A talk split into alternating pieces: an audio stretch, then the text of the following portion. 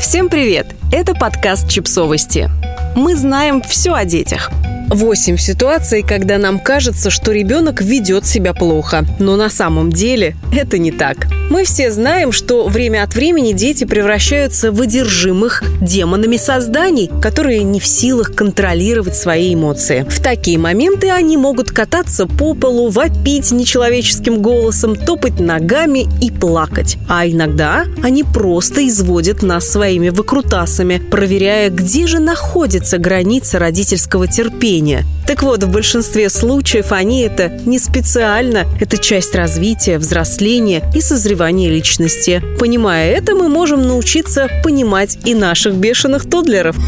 Неконтролируемые порывы. Ну, вы знаете, как это бывает. Вы говорите ребенку не бросать игрушку, но он ее бросает. Это не потому, что он такой плохой, а потому, что области мозга, которые отвечают за самоконтроль, при рождении едва ли развиты и заканчивают созревание только к концу подросткового периода. Эти сведения идут в разрез с ожиданиями родителей. 56% мам и пап полагают, что дети в возрасте до трех лет должны уметь сопротивляться соблазну сделать что-то запрещенное, в то время как большинство детей осваивают это умение в среднем к четырем годам.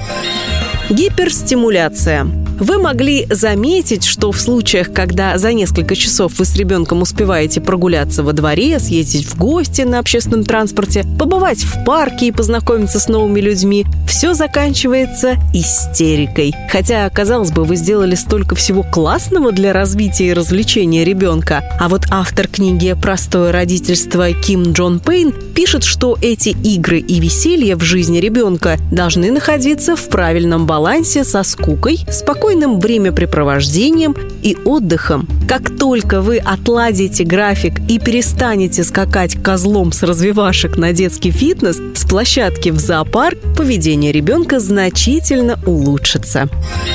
Неудовлетворенные первоочередные потребности.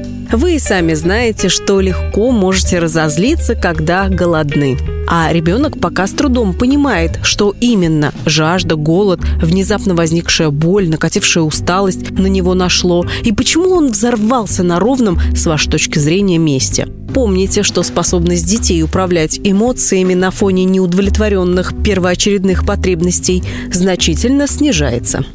Демонстрация сильных эмоций. Взрослые умеют скрывать сильные эмоции, иногда подавляя их или даже вытесняя – у детей этой способности нет, поэтому они могут закричать или заплакать в такой ситуации, с которой взрослый легко бы справился. Не ругайте детей за сильные эмоции, просто дайте им возможность выразить их так, как они умеют в данный момент. Подавление или запрет на крики не приведет ни к чему хорошему.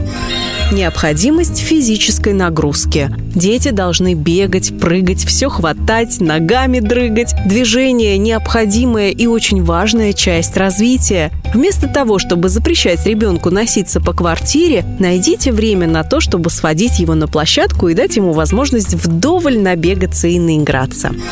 Развитие самостоятельности.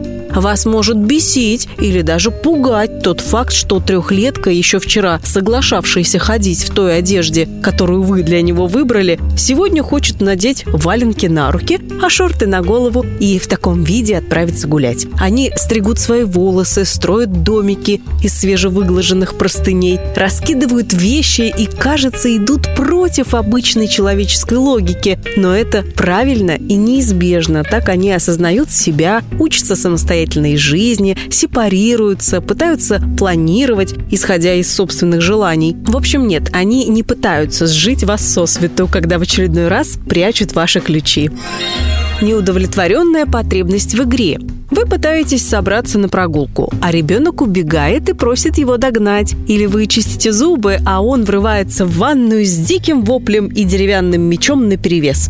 Таким образом, ребенок хочет вовлечь вас в игру, которая ему необходима для полноценного развития, ведь именно через игру он познает мир. И кроме того, дети очень любят делить положительные эмоции от игры с родителями. Смех, объятия, увлеченность и добрые слова вызывают в них теплый отклик. Поэтому да, ничего не поделаешь, нужно играть. Если вы в состоянии уделить игре достаточное количество времени в течение дня, потребность будет удовлетворена, и, и ваш прыткий тодлер даст вам спокойно поужинать.